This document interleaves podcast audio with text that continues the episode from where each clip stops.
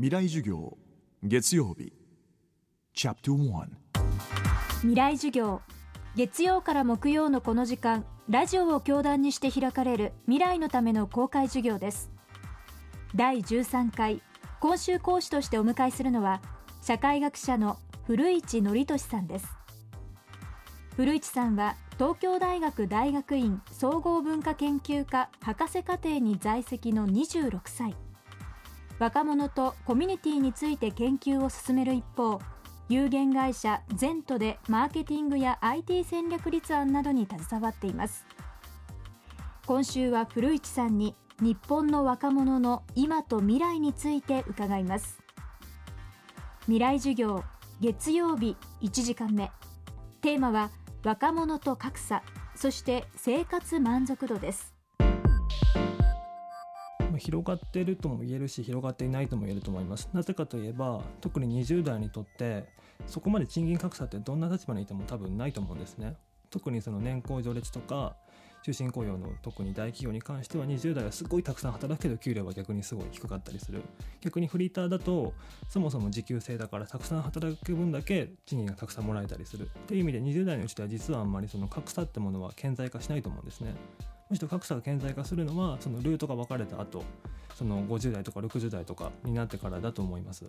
生活満足度などの政府の統計とかを見てみると大体今7割ぐらいが今の生活に満足してるって答えてます。この割合は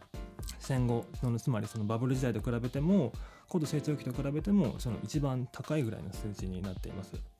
この生活満足度って面白くて一番まあその数値が高いのがま若者とあと高齢者なんですね。普通まあその体も弱いしあのまあそのいろんな能力が衰えてくる高齢者が生活満足度が高いっていうのもおかしいと思うんですけれども、まあ、これからかん、まあ、これから推測するにもはやもうこれ以上今が良くならない。将来に希望がないってなくした時にもう今が満足してるって認めるしかないから逆に満足度が上がるって考えることができると思います。逆にその高度成長期とか昔の若者はもっと今よりも明日の方が10年後の方が良くなるって考えるから今は満足してないけれども将来は良くなるだろうって考えて満足度が逆に低かったと考えることができると思います。若者もまあ老人化してるって言えばまあ分かりやすいかもしれないんですけれども確かに今の若者のまあ行動とか見ててもすごいまあ老人的だと思うんですね。友達とまあ居酒屋でまったりお酒飲んだりとか、まあ、誰かの部屋に集まってまあ長々とお話をしたりとか、まあ、老人会とあんまり変わんないようなことをなんか若者がしていてまあ、そういう意味でその若年層も含めてまあ日本全体がまあ老人化してるっていうふうに言えるとも思います。僕自身は生活満足度が高くなってるって状況はすごいいいことだと思うんですね、まあ、実際その社会のインフラとかを見てみてもその高度成長期とかと比べてこの社会は格段に暮らしやすくなっている。それこそ昔だったらそのあの集団就職してきて東京に住んでなんか週7日間働き詰めにされてあの方言とか鉛があるからなかなか友達もできない。それと比べたら今の若い人だいぶフラットにいろんなツールを使っていろんな人とそのコミュニケーションもできるようにようになってるし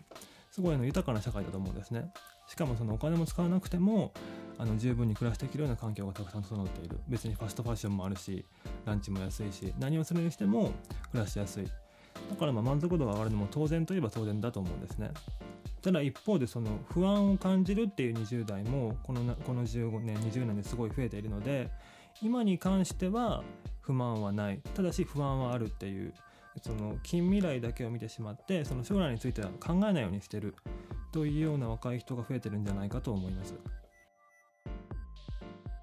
古市さんは著書「絶望の国の幸福な若者たち」の中でも現代の若者の生態とその背景を鋭く考察しています。未来授業この番組はポッドキャストでも配信しています。過去のバックナンバーもまとめて聞くことができますのでぜひ東京 FM のトップページからアクセスしてください。明日も古市憲寿さんによる講義をお送りします。